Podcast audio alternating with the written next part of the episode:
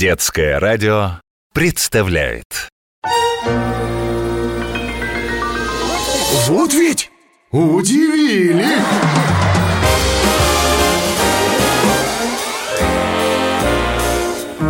С Алексеем Лысенковым Всем привет! С вами Алексей Лысенков и 12 удивительных, забавных и, самое главное, непридуманных историй, которые произошли с вами, нашими слушателями. Вы увидели, удивились и решили написать мне, чтобы я рассказал об этом в эфире. И все тоже удивились бы и улыбнулись бы. И я обязательно расскажу. Но начну, как всегда, со своей истории. На сей раз ее главным героем будет мой внук Тима. История первая Я назвал ее «Вкусное чувство». Как-то раз, Тимке тогда было года три, наверное, мы с ним остались на целый день вдвоем. Наигрались, нагулялись, потом решили поужинать. «Ну, что будем готовить?» – спросил я. «А давай макароны», – ответил Тимка. «Я их так люблю». «Ну, хорошо, но тогда давай сделаем овощной соус», – предложил я. Сказано, сделано. Сели мы за стол, и Тимка спрашивает. «Дед, а зачем соус? Макароны же и так вкусные». Ну, соус делает их еще вкуснее, усиливает вкус. После ужина мы с внуком решили почитать.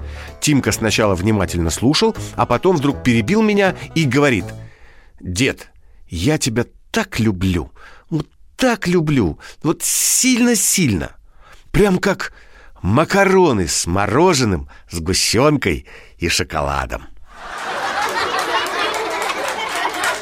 Ну а теперь узнаем, в какие смешные, удивительные ситуации попадали вы. Самое главное, что все происходило на самом деле, и вы точно об этом знаете, потому что видели сами. Кстати, напомню, как можно стать героем нашей программы. Чтобы услышать свою историю в эфире, нужно просто зайти на нашу страничку на сайте детифм.ру и написать все как было. Или можно прислать рассказ на WhatsApp, Viber и Telegram детского радио. Номер плюс 7 916 968 0968. Только обязательно начните свое сообщение со слова «удивили». Я все внимательно прочитаю, выберу лучшее и расскажу в эфире. Ну а сейчас послушайте истории, которые я выбрал на этот раз. История вторая Я назвал ее «Вкусов разных ассорти вкуснее сока не найти».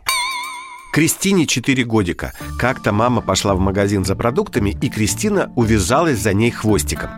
«Мам, а можно я сама себе сок выберу?» – спросила дочь и, получив мамино разрешение, побежала к полкам с напитками. Вот ходит Кристина между рядами и выбирает, какой сок она еще не пробовала. Тут она увидела пачку, на которой были нарисованы помидорки на ветке. «Вот, мам, вот такой хочу попробовать!» «Помидорковый!» – радостно воскликнула Кристина. «Не помидорковый, а томатный!» – поправила мама. «Это еще почему?» – удивилась Кристина. «Нарисованы же помидоры!»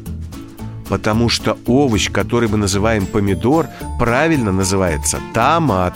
Его так называют ученые и ботаники. Это те, кто растения изучают. Поэтому сок томатный. Вот если из яблока сделать сок, он будет какой? Яблочный, ответила Кристина.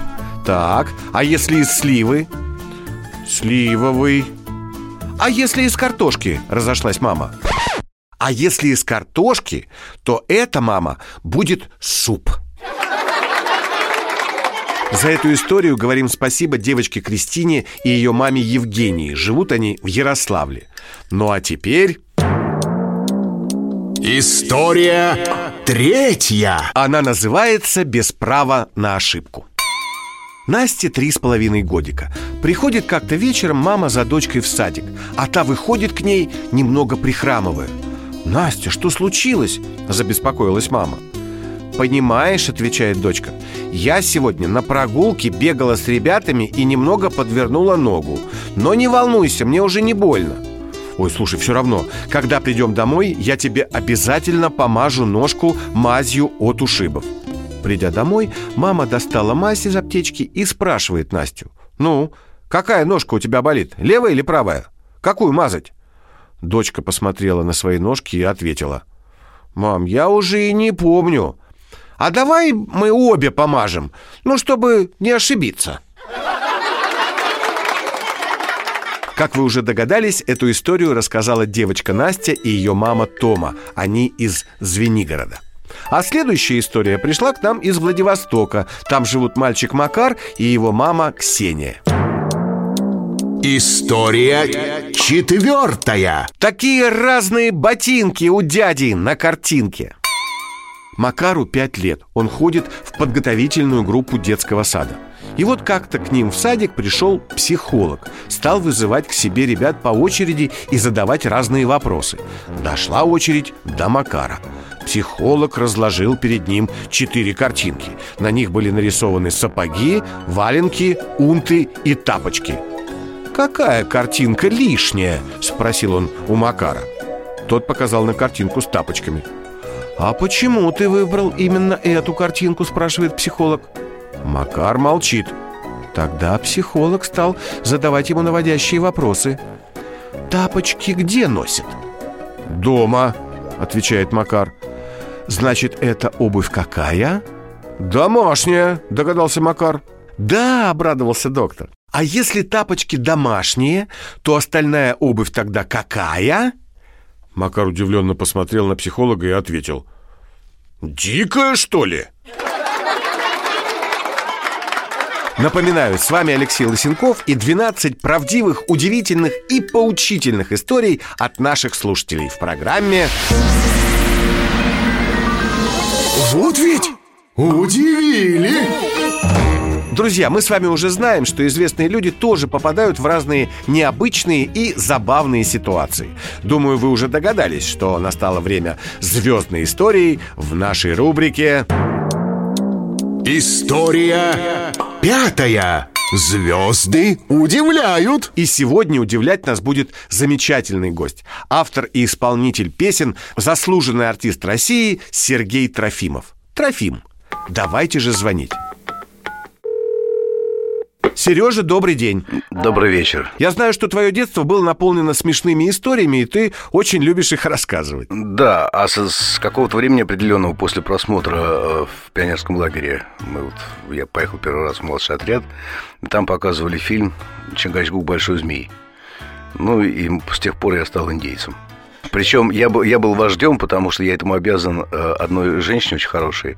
Она жила в, в нашем доме, бывшая фрейлина императрицы, такая вся вся с вуалеткой шляпка такая, в общем, ее все, ее, ее даже наш дядя Витя, который вот э, уголовник был местный, уважал ужасно и вообще таскал ей сумки, я ей тоже помогал. Одно время я, значит, с этими сумками зачастил, она говорит, Сереж, что, что ты так мне помогаешь? Я говорю, понимаете, я говорю, вот у вас я там шляпу видел с пером, а перо было роскошно, конечно. Я говорю, вы ее как-то не надеваете? Я говорю, а перо мне очень нужно потому что я индейец. Она говорит, тогда она мне отдала это перо. И вот у меня у единственного во дворе среди вороньих глубинных перьев торчало перо, я же не помню кого, но знатное. И поэтому я был признанным вождем. Это был автор и исполнитель песен, заслуженный артист России Сергей Трофимов. И его история «Настоящему индейцу завсегда везде везет». Вот ведь удивили!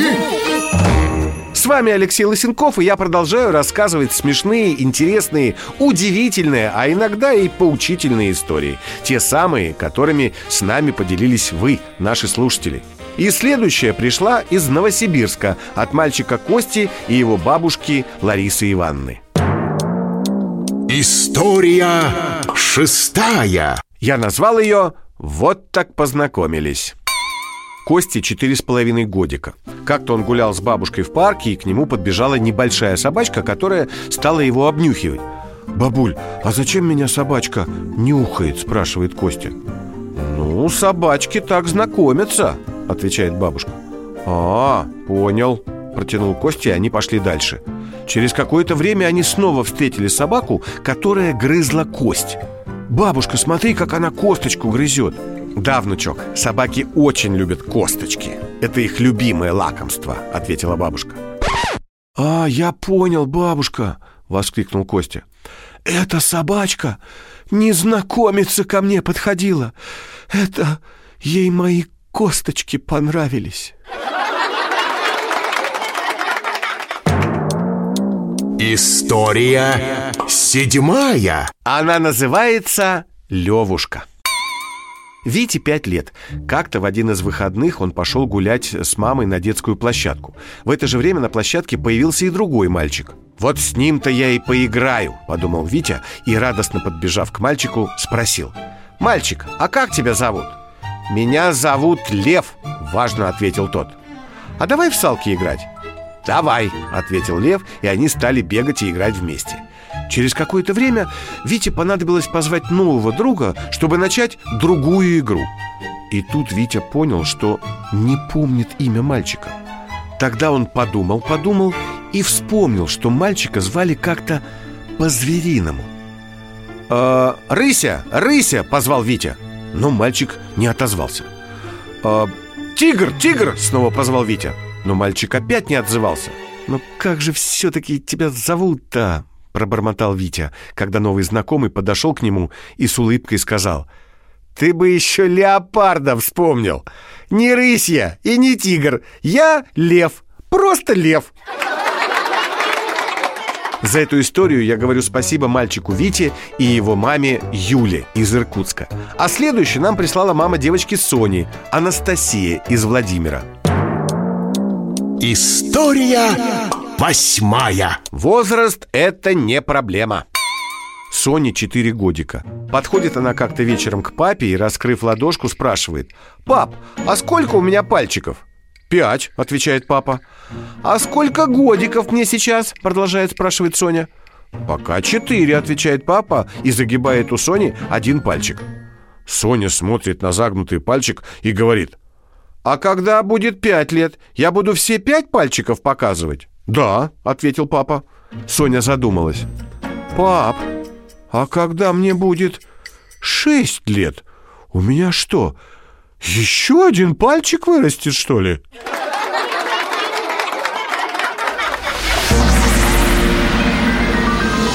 Вот ведь удивили. Те, кто слушает нашу программу не первый раз, уже знают, что я коллекционирую забавные истории из жизни известных людей. И сегодня я расскажу вам одну из них.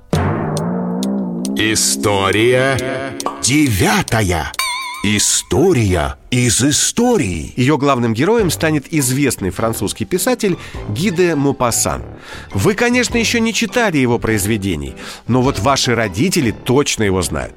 До того, как стать классиком французской литературы, Мопассан некоторое время трудился чиновником в министерстве.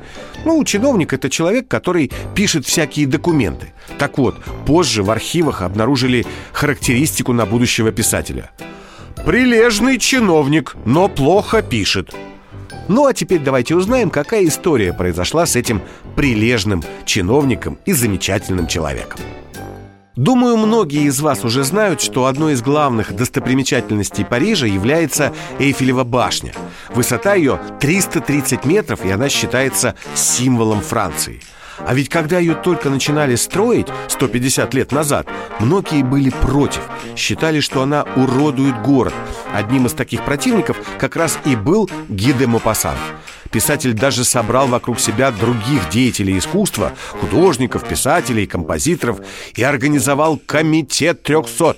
Они требовали прекратить строительство башни, которую называли не иначе как безобразным скелетом.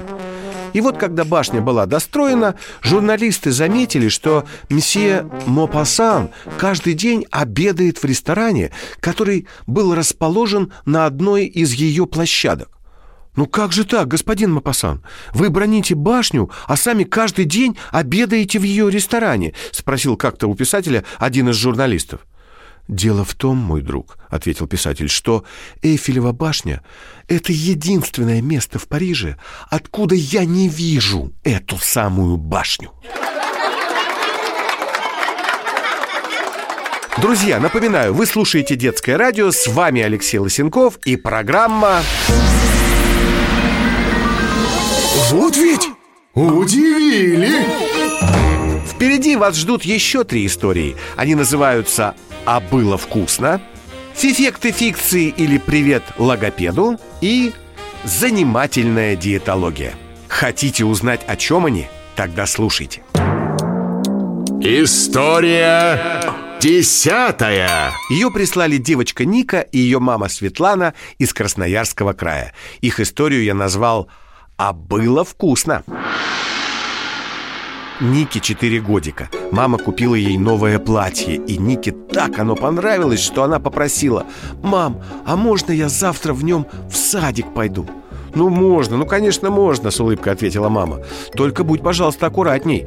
Смотри, не порви, не испачкай его» Вечером мама забирает Нику из садика. Увидев дочь, мама ахнула. «Ника, ну как же ты умудрилась так перемазаться?» И, разглядывая пятна на платье, добавляет. «Чем же тебя сегодня кормили?» Ника, виновато опустив голову, отвечает. «А меня не кормили, я сама питалась. Питалась есть ложкой История одиннадцатая. Марине три с половиной годика. Как и многие дети в этом возрасте, она не очень хорошо выговаривает букву «Р». Поэтому Марина с мамой ходит на занятия к логопеду и уже делает большие успехи. Вот как раз после одного из таких занятий приходит Марина домой, а там ее встречает бабушка. Она давно не видела свою внучку, соскучилась, вот и приехала навестить. Не успела Марина войти, как бабушка обняла ее и начала сюсюкать с притворной шепелявостью. «Утеньки-пусеньки, кто это у меня такой масенький, такой холесенький пришел?» Марина серьезно посмотрела на бабушку и сказала «Да, бабуль, пожалуй, тебе тоже надо к логопеду сходить. В следующий раз вместе пойдем. Он и тебя вылечит». Эту историю, как вы уже догадались, нам прислали девочка Марина, а помогала ей мама Наташа. Живут они в Тамбове. Итак, впереди последний на сегодня рассказ. Но прежде чем вы его услышите, напомню, как можно стать соавтором моей программы. Ну, вдруг вы послушали, и вам захотелось, чтобы и ваша история тоже прозвучала в эфире. А это очень просто. И сделать это может каждый из вас. Дождитесь, когда закончится программа. Заходите на нашу страничку на сайте детифм.ру и пишите. Или можете прислать свой рассказ к нам на WhatsApp, Viber и Telegram. Номер плюс 7 916 968 0968. Сообщение обязательно начните со слова «удивили». Ну а теперь... Финальная история сегодняшнего выпуска нашей программы. Ее прислали слушатели из Пскова. Зинаида и Дмитрий, родители замечательного мальчика Егора. История двенадцатая. Занимательная диетология. Егорке пять лет. Обычно дети в этом возрасте любят кушать что-то сладенькое. Конфетки, печеньки, пироженки. А вот Егорка любит сливочное масло. Он готов его есть и без всего. И намазывая на хлеб или печенье, и с кашей, и с картофельным пюре. И как-то раз к его маме в гости пришла ее давняя подруга тетя Лариса – а Егорка уже знает, что когда приходит тетя Лариса, то все разговоры крутятся вокруг только одной темы. Какие продукты можно есть, чтобы не поправляться, а какие есть нельзя. И вот заходит Егорка на кухню и слышит, как тетя Лариса говорит его маме. «А вот хлеб тебе есть, ну, совсем нельзя!» «А вот и нет!» — возмутился Егорка. «Можно! Просто надо взять побольше сливочного масла и намазать им кусок хлеба со всех сторон. Тогда не будет видно, что это хлеб. Ну вот и все на сегодня. С вами был Алексей Лысенков и 12 невыдуманных, удивительных историй от наших слушателей в программе Вот ведь удивили! Встретимся с вами на детском радио. Пока!